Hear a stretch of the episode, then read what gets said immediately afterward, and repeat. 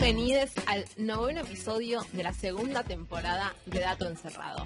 Un podcast sobre qué hay detrás, de lo que sabemos, de lo que pensamos que sabemos y de lo que no tenemos ni idea. Mi nombre es Rocío y a mi criterio el mejor invento de la humanidad es la bolsa de agua caliente. No vamos a hablar sobre el estado de tu cervical al respecto. Mi nombre es Belén y para mí el mejor invento de la humanidad es el papel, particularmente el papel higiénico. No sé si están de acuerdo, espero que sí. Se puede reemplazar, no es tan difícil. Lo que, la discusión en la que no me copo nunca es la de qué lado va el papel higiénico. O sea, soy de esas personas que nunca No, mira yo para qué ta, lado yo ta. poner prioridad, o sea, me parece una pavada. En fin, eh, sin ánimos de ofender ningún oyente o oyenta, voy a decirles que mi nombre es Melina y para mí el mejor invento de la humanidad, sobre todo creo que me di cuenta porque ahora no tengo ese control remoto. Eh, me parece que estimula competencias importantísimas. Pero vos tenés la tele. Acá me, acá me están mirando con una cara de mucho desdén, creo que me retiro del podcast. Decepcionada, pero a otro nivel. Para mí está bien el control remoto, es solo me sorprende que uses el aparato que requiere control remoto. Eh, no voy a hacer declaraciones sobre mi vida personal. Mi nombre es Clara y el mejor invento de la humanidad para mí es la almohada. Está bien, ¿eh? Sólido. Está bien, está bien. Igual, eh, no puedo creer que no se me ocurrió la bolsa de agua caliente primero. Somos todas unas señoras, o sea, este es el factor común. Este es el segundo episodio con invitade de la temporada. Exactamente, este es el segundo episodio de Dato Más Uno que llegó muy muy fuertemente para quedarse, sépanlo. Y en la oportunidad del día de hoy tenemos una invitada súper especial que las tres queremos mucho, que es nuestra amiga personal Clara Sachs, una bióloga, flamante bióloga, que se dedica a temas bastante distintos a los que trabajamos nosotras y justamente por eso, y porque además nos parecen adorables sus rulos, ustedes no los están viendo, pero siempre fueron muy adorables, la trajimos al programa de hoy. Bienvenida, Clarita. Oli, gracias Meli. y gracias chicas por invitarme, obviamente. ¿De qué nos vas a estar hablando hoy, Clarita? Contanos. Hoy vine con un trabajo que mm, es un poco particular, porque yo sé que, eh, que suelen estar acostumbradas a pensar en, en trabajos que tienen como experimento, experimento, experimento. Este más que nada no es tanto experimento, sino que es más de una recopilación de datos importantes eh, para la humanidad, ¿sí? Como hicimos la presentación al principio de- del episodio. Y esos, esos, esos trabajos son súper importantes porque en algún momento alguien se tiene que sentar a compilar todo sobre lo que ya se conoce sobre algo. Es decir, bien, hay un montón de grupos esparcidos por todo el mundo, muchas veces trabajando sobre lo mismo. Probablemente esos grupos se conozcan, pero el resto de la comunidad, tanto científica como el resto de la sociedad, puede tener acceso a uno, a otro, pero no un compilado de toda la información. Entonces, me parece que están buenísimos también estos tipos de trabajo. Exactamente, de hecho, eh, citan un montón de trabajos anteriores y lo que está bueno, que también me gustó, es que es súper moderno, o sea, eh, se publicó en diciembre del año pasado, del 2020. Bien, bien de la mano de lo que vine- vinieron siendo los últimos episodios. Exactamente. Yo creo que durante el 2020 se deben haber publicado muchos de estos trabajos porque cuando la gente estaba en su casa y no podía ir al laboratorio a hacer experimentos, sí podés analizar los datos que hay en internet de experimentos viejos. Entonces, no tengo el análisis hecho, pero probablemente se publicaron más trabajos de revisión que otros años. El famoso no tengo pruebas, pero tampoco dudas. Bueno, como ustedes ya saben, y probablemente los oyentes y oyentas de este bellísimo podcast, las actividades que hizo el ser humano, todas esas cosas que, que creó, como bien dijimos en la introducción, eh, afectan al funcionamiento de la Tierra. En particular, la producción y acumulación de estos objetos creados por, por el ser humano Y perdón, y que interfieren quiere decir en términos como de, vos hablaste recién de acumulación, ¿no? Que se acumulan como basura o que simplemente son un montón. No, no, simplemente son un montón de cosas. También tenemos el desecho de la parte humana, pero cada cosa que se va creando va a venir en aumento año a año, digamos. No, de- no salen de circulación del ambiente en la Tierra, digamos. Claro, como que llegaron para quedarse.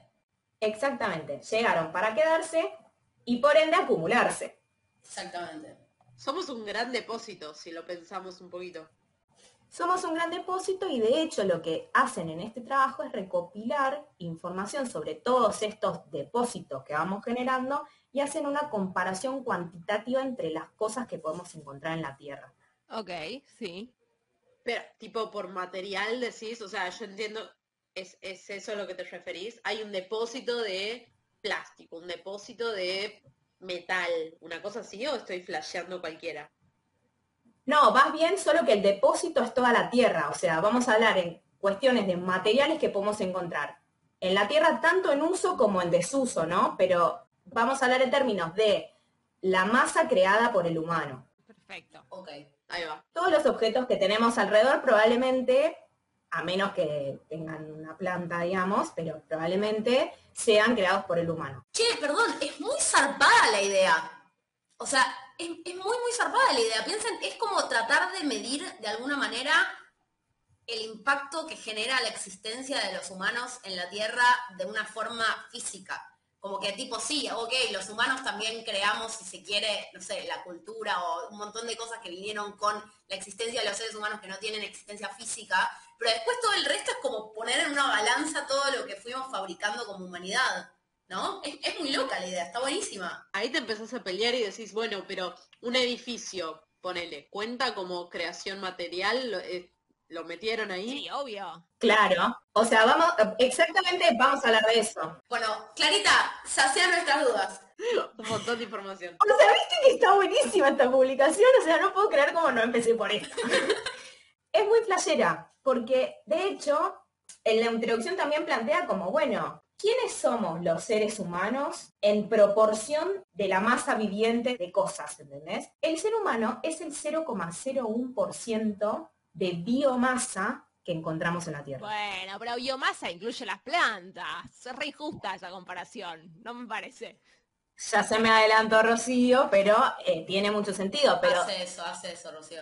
no, no, está perfecto. Yo sabía que estas cosas iban a pasar igual. Pero es una realidad.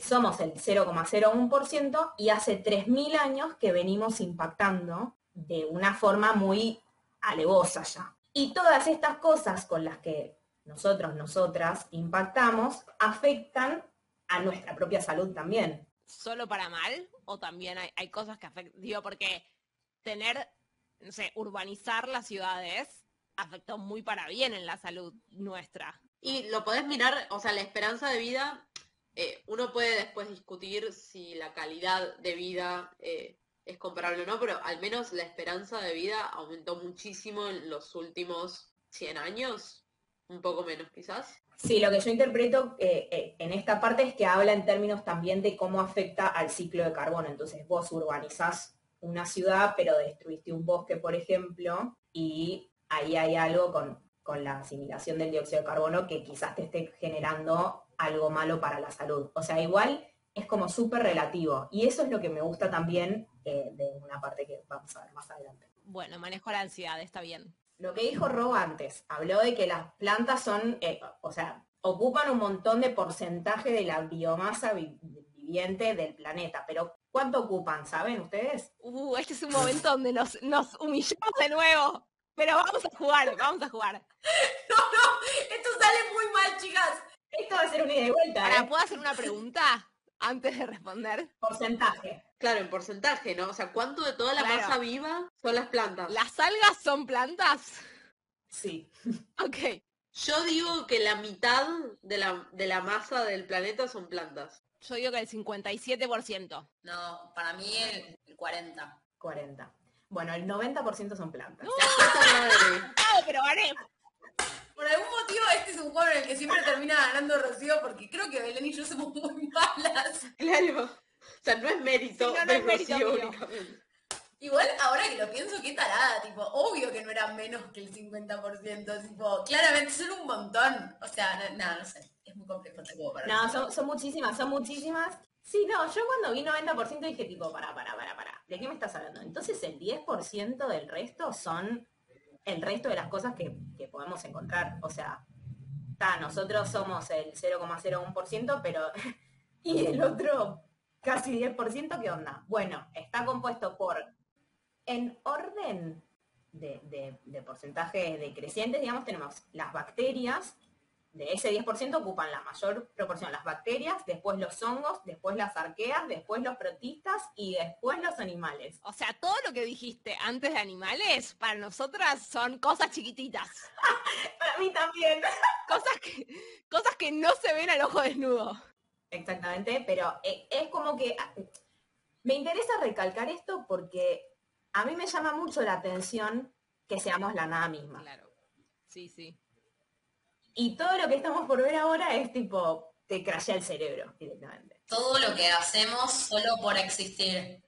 El efecto que tiene eh, la aceleración que tiene tanto el crecimiento de la humanidad como el impacto que genera, eh, llevó a que, estos y estas autores y autoras quieran hacer un, como un monitoreo cuantitativo de cómo es el el ingreso y egreso de estos materiales que se usan en lo que dicen el sistema socioeconómico o como lo llaman en la introducción, un metabolismo socioeconómico. O sea, hacen esta, todo fluye, digamos, entra, sale, entra, sale todo el tiempo. Entonces no es solo como, bueno, estático, sino que todo está en constante cambio. De fondo suena Todo se transforma de Drexler. Meli, eh, anotación para la, para la edición. Me encantó el concepto de metabolismo socioecológico, socioeconómico, dijiste, no sé, algo social, me pareció maravilloso la, comunión. Socioeconómico, está, está buenísimo. Yo cuando le hizo, bueno, yo cuando leo cualquier cosa en realidad, pero este, en particular en este, en este trabajo fue como, son muy cracks. El objetivo más que nada del trabajo es poner em, en términos de masa todas estas, estas cosas. Tanto las cosas eh, que crea el humano, como lo que habíamos dicho de la biomasa con el tema de las plantas y todo, quieren hacer una comparación. Pero, claro, quieren comparar cosas que tienen distintos atributos. O sea, de hecho ponen una frase que es muy graciosa porque cuando, no sé, estábamos en el colegio y querías eh, sumar X e Y, te decías, no, no podés comparar manzanas con naranjas. Pero acá no solo comparan manzanas con naranjas, sino que comparan manzanas con celulares. O sea, cosas que no tienen eh, Nada, nada, nada, nada que ver. Me encanta. O sea, que ellos dicen que están comparando cosas que no son muy comparables.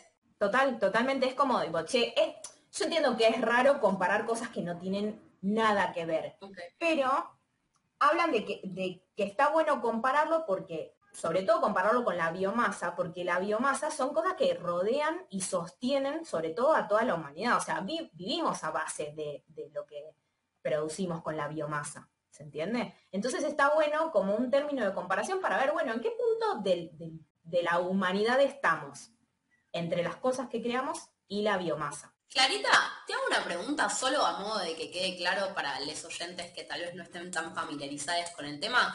¿A qué te referís exactamente cuando hablas de biomasa? Hablamos de biomasa cuando hablamos de la masa viviente, o sea, bio de, vida, digamos, y masa del, peso, digamos. O sea, vamos a comparar con el peso que tienen las cosas vivientes en el planeta. O sea, estas cosas tipo eh, las plantas, las bacterias, el resto de las cosas que no vemos al ojo desnudo, y los animales, que algunos tampoco los vemos, pero... Y eso es lo que comparan con lo que sería producción de esa biomasa, solo que no es biomasa en sí misma. Claro, es cosas vivientes contra cosas que creamos. Es un buen título para una película. Puede ser, está bueno. Está bueno porque dice, como que lo, romantiza todo en la introducción. Es súper linda porque dice que contrastando estas cosas realizadas por el humano y con la biomasa, a vos te va a dar una nueva eh, como dimensión y caracterización de lo que es eh, la simbología del antropoceno.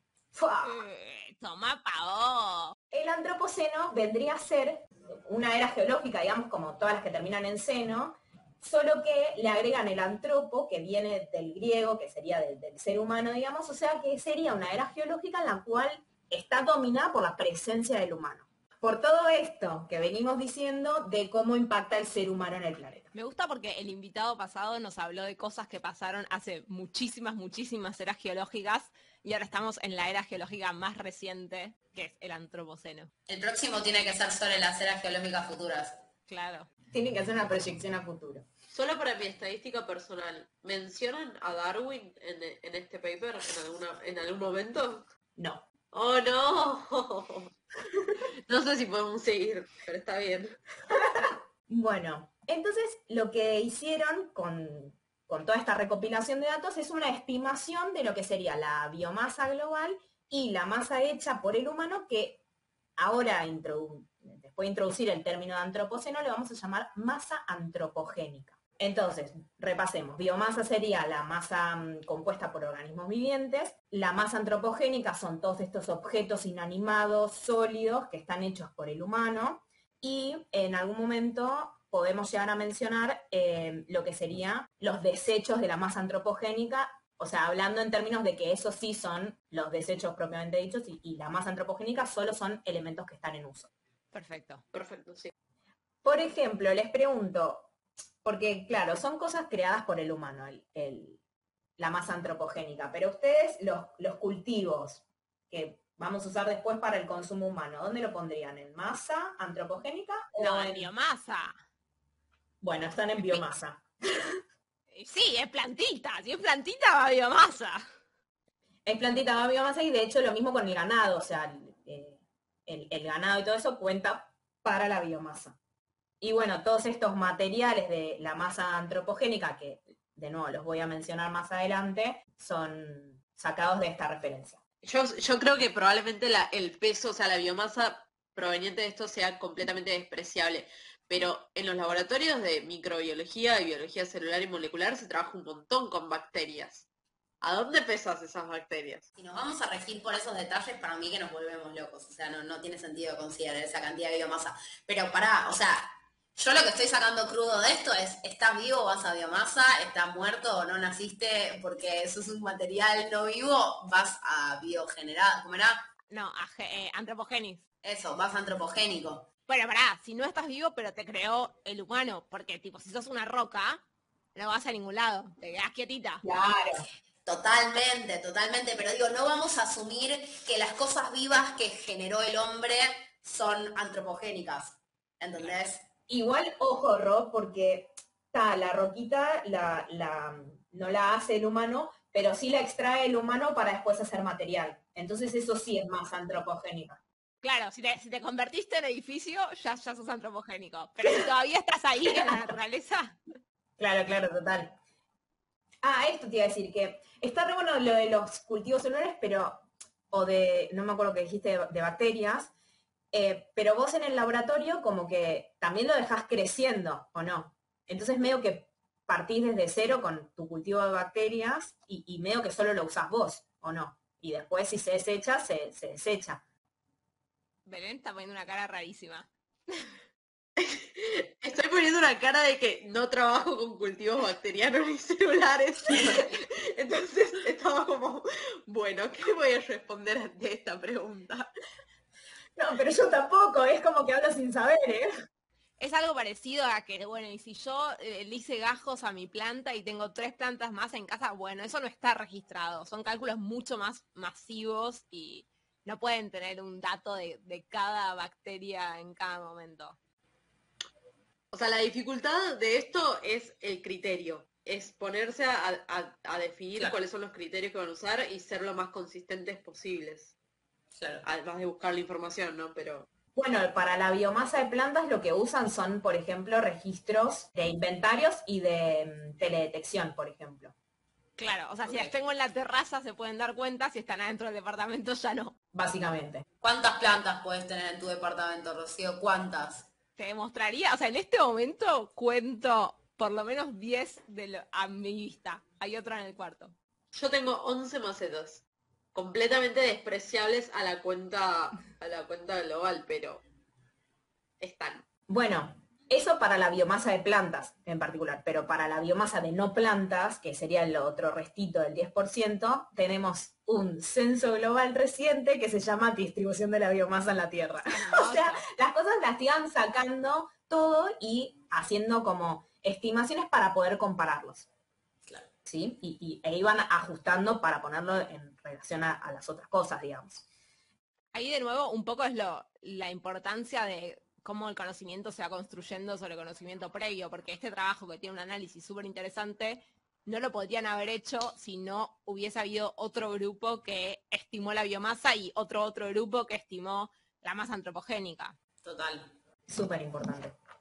Bueno, lo que hicieron primero para, para juntar todos estos datos mezclados fue hacer un gráfico, ¿sí? Entonces, van a comparar el, el peso seco total de las cosas en función de- del avance y la acumulación a lo largo de los años, desde el 1900. Para, para, para, para, para, para. O sea, ¿cómo pasamos de teleimágenes de plantas a peso seco? De, o sea, ¿cómo, cómo, cómo? O sea, hicieron la conversión desde la cantidad de masa que podemos encontrar, que igual después hacen una comparación con el peso mojado, sería, entre comillas, que lo están viendo, pero hicieron con un factor de conversión en función de la extracción de ese agua para compararlo con un peso seco.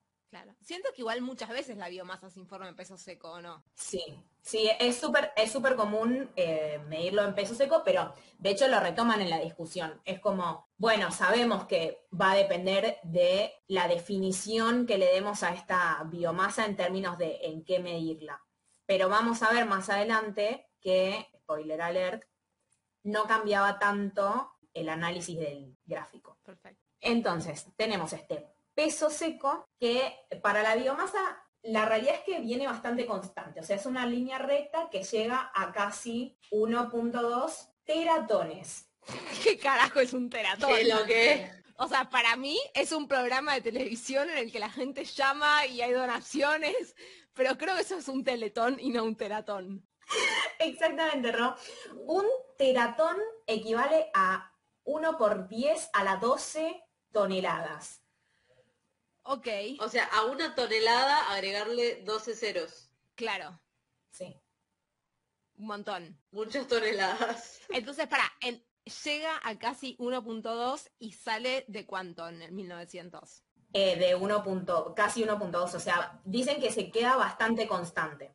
Eso. Ok, habla en un momento del tema de la deforestación, pero parece que la diferencia no es tan significativa como para mover la aguja.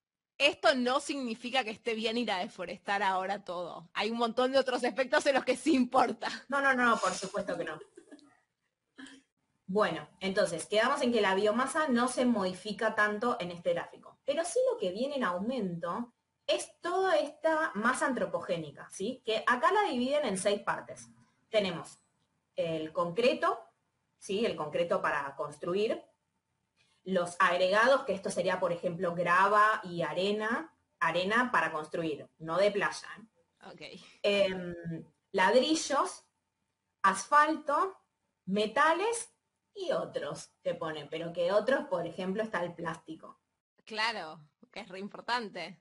Es súper importante, pero está en otros. Pero en cantidad no debe ser tanto, sí.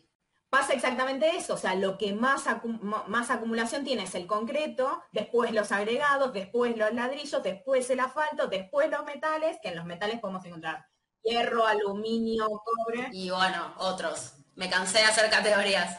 Perdón, sí, y otros, que ahí también vas a encontrar madera, papel, vidrio y plástico. Claro. Pero todo aumentó de 1900 para acá. Todo de 1900 para acá. El, el- el papel higiénico de Belén entra en otros, por ejemplo. Y nuestras almohadas también. Nuestras almohadas también. El control remoto depende de si tiene algún metal, ese tipo de cosas. Tiene pilas. Y circuitos, supongo. Pero bueno, eh, también tiene mucho plástico. Sí, tiene un montón.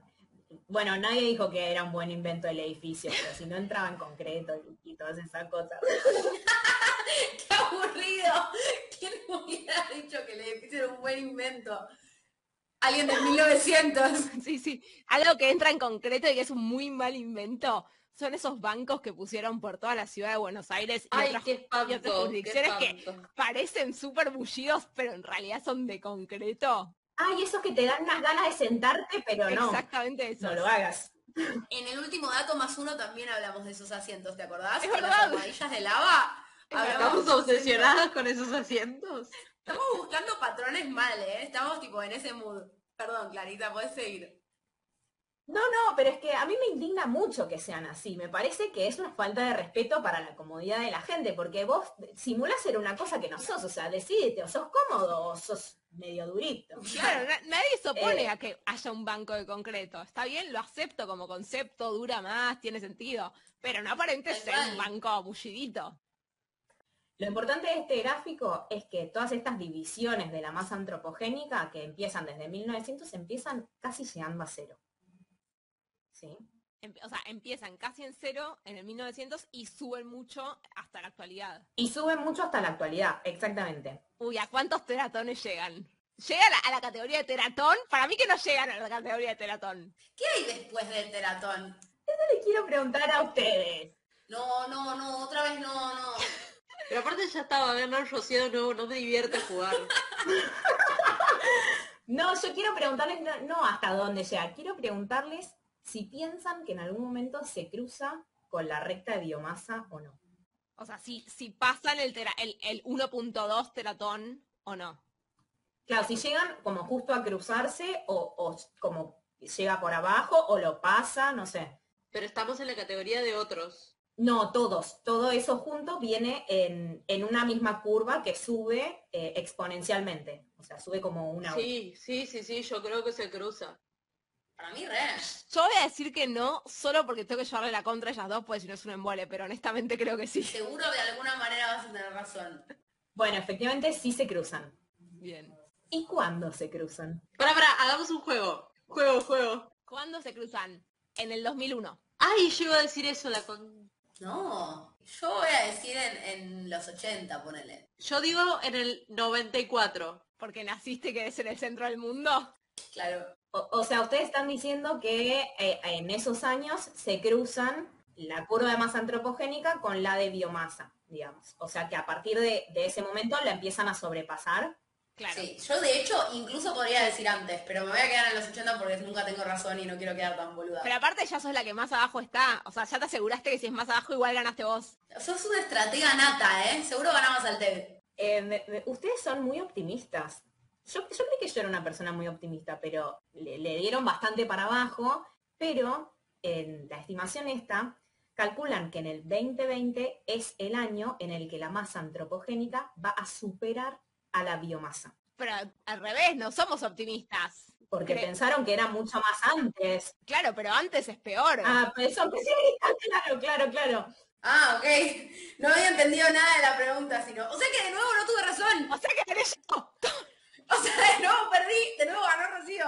¡Qué bronca! Yo no quiero jugar más. O sea, me gusta jugar, pero no quiero jugar.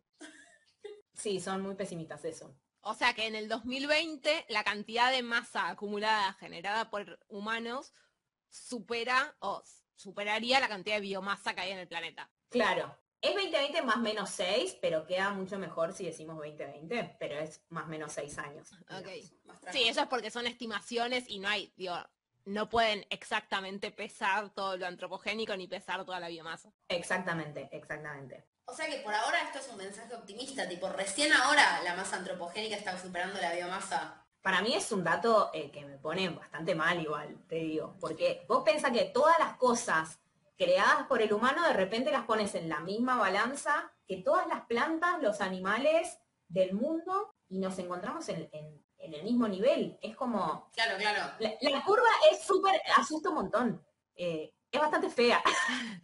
Sobre todo que no, digo, la, la biomasa en principio no parece que vaya a subir con el tiempo. Y lo otro no parece ni que vaya a estabilizarse ni que vaya a bajar, porque cal- cada vez producimos más cosas. O sea, esto solo va a un escenario peor. Exactamente. De fondo pasa Wally armando cubitos de basura. Bueno, de hecho hablan de lo que dijeron recién, que es como que la biomasa no se estima que vaya a cambiar y que se mantiene relativamente constante desde el 1900. Entonces, ¿qué hacemos con todo lo que viene creciendo exponencialmente? Dice que la acumulación de esta masa antropogénica alcanzó los 30 gigatones por año. Pero para, o sea, ¿qué son 30 gigatones por año? Eso equivale a que cada persona produzca su propio peso en masa antropogénica por semana. Me encantó la comparación. Es un montón. O sea, son 63 kilos por, de, de cosas por semana. Es una locura. Es un montón. Entonces, a partir de esto, sería que a partir del 2020 la masa antropogénica va a superar a la masa viviente que tenemos en la Tierra, ¿sí? Más o menos seis años. En términos de, de nuevo, del peso seco. Lo que hacen en otra figura es es compararlo con lo que sería el, peso en sí de la, de la masa viviente, digamos. Y ven que para esa misma comparación, lo que cambia es que ese, el sobrepasar a esta masa viviente sería más o menos en el 2037, más o menos. Más o menos 10 años. Ah, tampoco estamos tan lejos. Claro, tampoco estamos tan lejos. Entonces, es como que eso lo, discuten en, la discusión. Y dicen, va a depender en términos de qué mm, medida usemos, de si la biomasa eh, seca o tal como la conocemos con el agua incluida, pero la realidad es que el cambio de esas pocas décadas no nos hace la diferencia en el análisis de lo que realmente está haciendo el humano. Mm. Entonces es como, bueno, no nos vamos a poner quisquillosos con eso. algo que, quería eh, también recalcar de esto es que el paper salió en el 2020 y, y hacen esta estimación hasta el 2020 o proyectando hasta el 2037, digamos, dependiendo todos esos datos a partir del 2017 los extrapolaron porque no estuvieron haciendo la recopilación de datos hasta el día anterior de publicarlo, digamos. Pero es re loco pensar que para nosotros y nosotras el 2020 es un año que va a quedar marcado como un hito en la historia por el... ¿Por qué? Claro, ni idea. Si fue, re normal el año. Yo estuve re bien. Es más, tuvimos Juegos Olímpicos y todo, estuvo buenísimo. Ay, no me digas que me sigue doliendo. Va a quedar marcado como el año en el que, en el que nació Dato Encerrado. Por eso se lo va a recordar toda la humanidad. Bien, por eso. Bueno, pero todas estas cosas, la pandemia, que haya salido dato y todo eso, son cosas que pudimos presenciar y, ver y percibir, digamos, por todo lo que fuimos viviendo. Pero no, no somos capaces de ver que efectivamente de repente la cantidad de edificios y o de cosas superan a la cantidad de plantas, cosas que viven que hay en el mundo. Y para mí eso es algo súper importante que no, bueno, no lo dice en el paper porque es medio como romantizarlo, pero también es un hito súper importante para tener en cuenta. Somos la generación que además vio cómo la humanidad creó más cosas que las plantas. Por favor. Eh, y después comparan también lo que serían el término otros, en particular la parte de plástico, que es lo que menos menos sabía, que habíamos dicho, por lo menos de lo que habían recopilado, contra los animales, que era lo que menos menos sabía en la parte viva. Y ven que la masa de animales que son tanto marinos como terrestres es de 4 gigatoneladas contra 8 de los plásticos. O sea, hay el doble de plásticos que de animales. Exactamente. Me quiero morir. Sí, es bastante feo. Y en una, pregunta, Clarita, ¿en algún momento analizan, porque digamos, está bien, estamos dividiendo los materiales antropogénicos entre todas estas categorías, pero no son igual de nocivos entre sí, ¿no? Como que es mucho más grave que haya tanto plástico, aunque sea menos que las otras categorías, aunque esté incluido en el otros, es muchísimo más grave que haya más plástico que animales en general que otras categorías, ¿no? Por ejemplo, que más concreto. Claro, eso no lo, no lo mencionan en ningún momento. No, no, no. Pero si querés podemos hablar sin saber. No, no, no, no. Pienso, o sea, pienso eso, o sea, pienso que, que también esto, estaría bueno que incluyan un análisis de cuánto más malo es, eh, o sea, qué tan nocivas son todas estas categorías de cosas antropogénicas, ¿no? Porque no es lo mismo que solo ocupen espacio que que ocupen espacio y que maten el resto de los animales. O sea, que hagan que por ser más hayan menos de las otras especies. Yo lo que, lo que estoy interpretando de este trabajo es que de alguna manera es como, vieron que hay veces que necesitamos que nos den cifras y porcentajes como para que nos den una alerta sobre algo. Me parece una cosa más eh, descriptiva, comparativa, como para decir, che, ojo, no puede ser que haya más cosas que hayamos fabricado nosotros que cosas vivas en la naturaleza por sí mismas, más allá de decir, bueno, la verdad es que está bien, plásticos es de todo lo que construimos, lo que menos pesa es el plástico, pero ya estamos en un nivel de plástico absurdo, o sea, no, no, no, no hay que restar la importancia. Y lo otro que, que un poco también está bueno que se limiten, porque uno podría haber entrado en la discusión de, por ejemplo, verse tentado a dar recomendaciones y decir, no, che, la verdad es que tenemos que frenar la producción de todo o eh, hay que priorizar la producción de, de, tal o cual categoría por sobre otras, que a veces esa tentación está muy como muy a, muy a pedir de boca y siento que fueron como muy, eh, eh, muy estrictos y dijeron, bueno, esto es esto, después todo, todas las interpretaciones y los análisis posteriores se los dejamos a quien le, le parezca interesante y quiera remangarse a discutir eso, porque de nuevo tampoco eh, no hay nada blanco o negro, o sea, nunca nadie va a poder decir tal y tal categoría tienen que anularse y, o cosas por el estilo. Mm. Es que es súper difícil desde, desde el lado también de, la gente que, comunica sobre este tipo de temas o, mismo también eh, cuando queremos comunicar de cambio climático, que no se puede dar una bajada de línea de lo que se tiene o no que hacer. Primero que nadie es dueño de la verdad y, además em, no sirve dar ese tipo de indicaciones, tipo, hay, hay que reciclar, hay que, no, e, ese tipo de cambios también tienen que salir de uno y una mismo. Claro, aparte ponerle decís, bueno, no hay, no hay que generar más cosas hechas por la humanidad. Ok, ¿y cómo vivimos los próximos años? ¿Qué hacemos? Digo, hay un montón de cambios que sí hay que hacer, pero no son análisis tan triviales como decir dejemos de producir. No, totalmente. Y aparte no se ponen a analizar, por ejemplo, que la infraestructura o las cosas que producen eh, son esas cosas para hospitales, o sea, es como, estos son datos crudos, cortito y al pie, lo que está pasando hoy en día. Eh, pero no, quizás muchas de esas cosas son para mejorar la calidad de vida, como hablábamos antes. No, se ponen a analizarlo en ese sentido. ¿Puedo tirar mi dato sobre, sobre desecho de plástico? Que seguro Clary lo sabe, pero ustedes por ahí no, porque yo me lo enteré hace poco, que es que hay seis islas de plástico en los océanos que se generan básicamente por el plástico que está bollando en los océanos y, las corrientes lo unen y lo aglomeran en una isla y la más grande, si no me equivoco, tiene el, no me acuerdo si era que tiene el tamaño de Francia o seis veces el tamaño de Francia, pero voy por la alternativa conservativa, que es decir que tiene el tamaño de Francia. Me parece una locura a otro nivel. Es una locura, o sea, mucha gente, no, no, mucha gente dice tipo, ah, está la isla de plástico. No es una isla de plástico, sino que son, eh, sí, cinco me parece que son, eso no estoy segura ahora, pero mm, se generan por las corrientes oceánicas. Es desolador. Bueno, ¿nos vas a contar algo que no nos dé ganas de suicidarnos?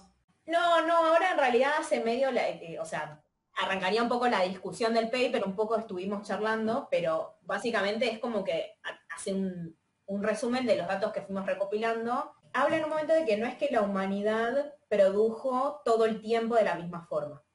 Entonces lo separa en, hechos históricos, o sea, no, no es lo mismo en 1900 que ahora, pero no es lo mismo que en 1930, por ejemplo.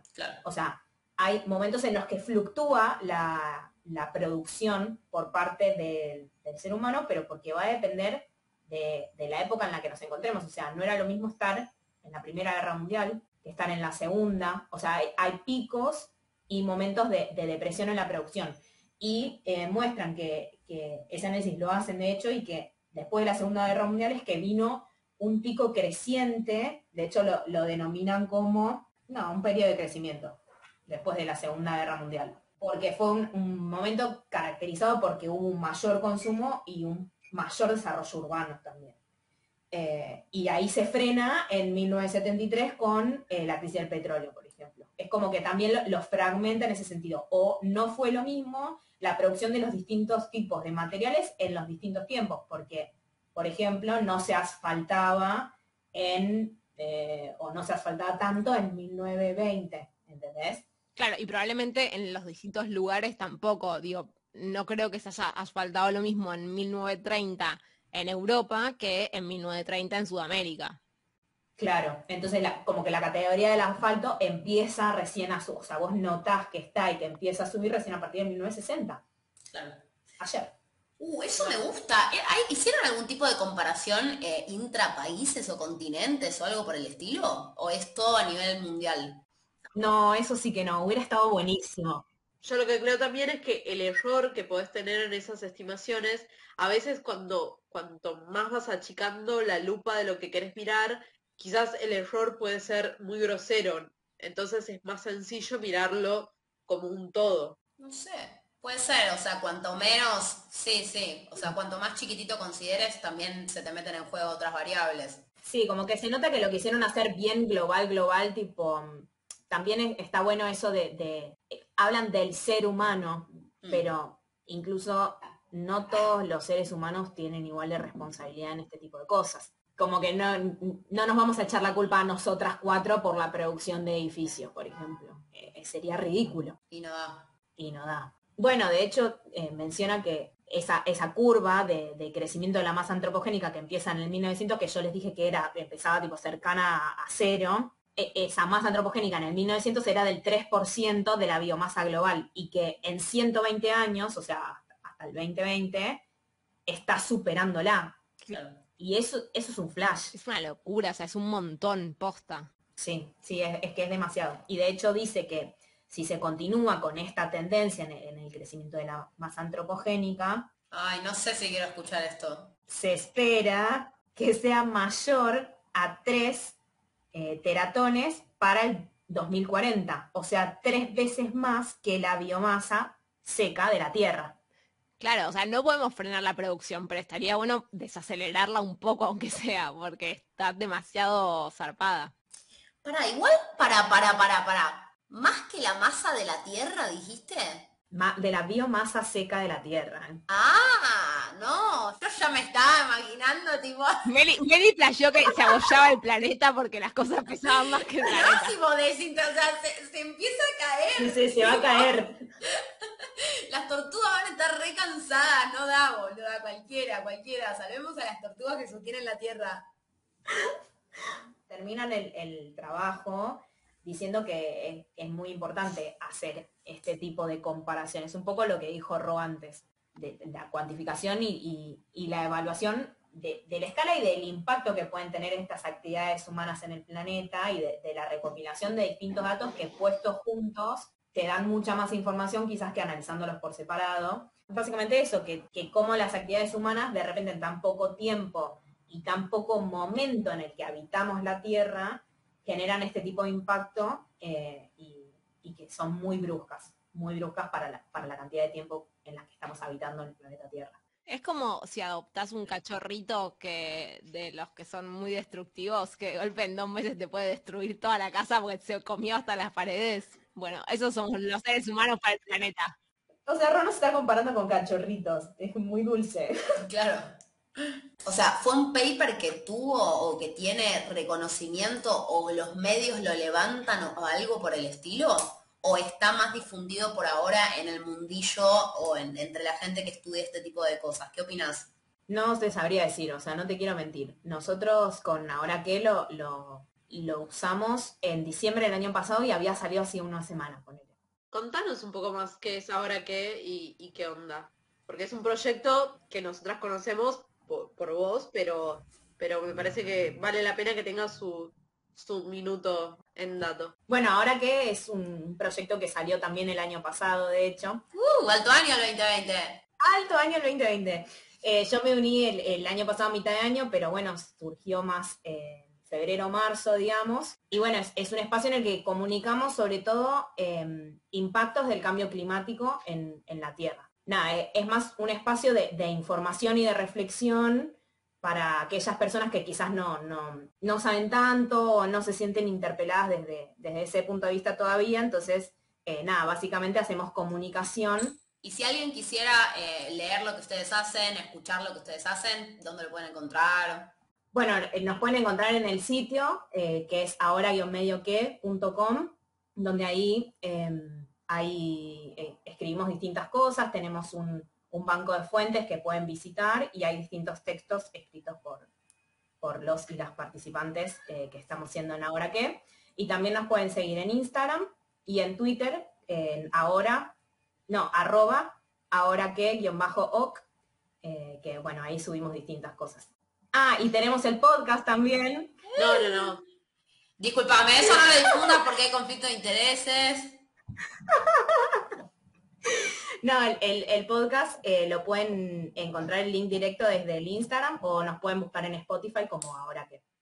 Está buenísimo y Clarita me, hace mucho sentido, digamos, que te hayamos traído hoy al programa porque formas parte de un proyecto, de un conjunto de proyectos que están surgiendo, que estuvieron surgiendo en los últimos años, que difunden información con esto que ustedes en su página llaman banco de fuentes, ¿no? O sea, basadas en evidencia. Me parece que es una forma muy linda y muy útil, eh, por no decir correcta, de, difundir y de comunicar eh, cosas, ¿no? A menos que esta solapa de la página web de ustedes sea banco de fuentes y sean un, conjunto de fotos de fuentes, eh, que no creo. no, no, es un banco hecho de una fuente. De varias. De varias fuentes, claro.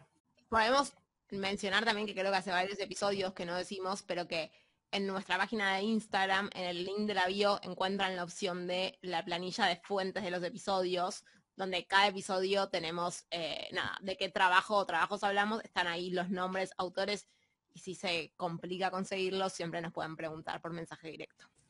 o sea, no es solamente que nos gustan esos proyectos, sino que también somos de esos proyectos, formamos parte de esa bolsa cuando ustedes me invitaron y bueno, me dijeron algo relacionado con, ambiente o con ecología o con lo que fuera, para mí es súper importante recalcar que, yo en, la carrera no me formé exclusivamente en este tipo de cosas. Mi espacio de formación es ahora que, y yo aprendo en el día a día con ellos más que nada y con ellas, em, nada, que son un grupo de trabajo re lindo y, y que realmente me parece súper importante recalcar que los espacios de formación no solo son académicos, sino que son en este tipo de proyectos que, nada, se aprenden un montón, montón de cosas.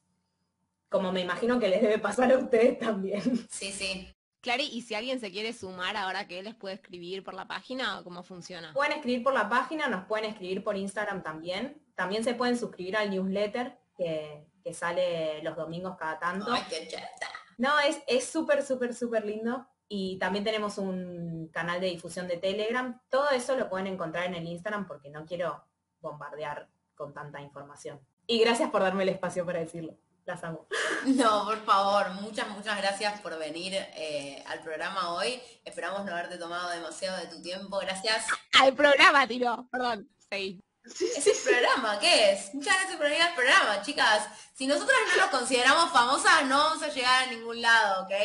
Hasta Tinelli y el Maipo no paro. Ya van como 29 episodios y no recibimos sanguchitos de miga, no tenemos nada. Pero la frente en alto, siempre. La frente en alto y las expectativas más. No recibimos sanguchitos de miga, pero hubo un montón de gente que decidió apoyar a nuestro proyecto invitándonos un cafecito en cafecito.app barra dato encerrado para que podamos difundir eh, el podcast y profesionalizarlo cada día un poquito más. Rey, de hecho, una gran parte de ese dinero ya fue reinvertido en que llegue a más personas. Así que gracias, gracias, gracias. De ustedes entonces. Hasta la próxima, hasta el próximo episodio de Dato Encerrado. Acuérdense que nos pueden seguir en nuestras redes sociales, en arroba Instagram Dato Encerrado. Pueden escuchar todos nuestros episodios en el orden en el que tengan ganas, desde Spotify y cualquier plataforma de podcast que les parezca interesante y cómoda. Y si tienen ganas de repente de decir, che, estaría bueno que hagan un episodio contando sobre tal cosa, si nosotras lo podemos, sentimos que lo podemos manejar, le damos para adelante y si no también nos ponemos en campaña para traer a alguien como por ejemplo hoy Clary que, pueda, que pueda comunicar mejor sobre eso que quieren saber.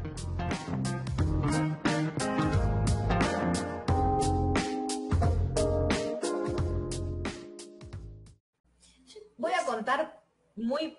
¿Qué? No, no, no, estaba pensando en el control remoto, que no es un tan mal invento. Se quedé pensando. Eh, pero boluda, la gente se tenía que parar a cambiar el canal de televisión. ¿Querés hacer zapping? O sea, es un gran invento, no importa que no lo usemos tanto ahora, está muy bien. No, no, está bien, está bien, estoy de acuerdo. Aparte porque es un concepto, ¿entendés? Es un concepto. Es, el concepto de no tener que parar, ¿entendés? Es libertad, es libertad de controlar algo de forma remota, es poder.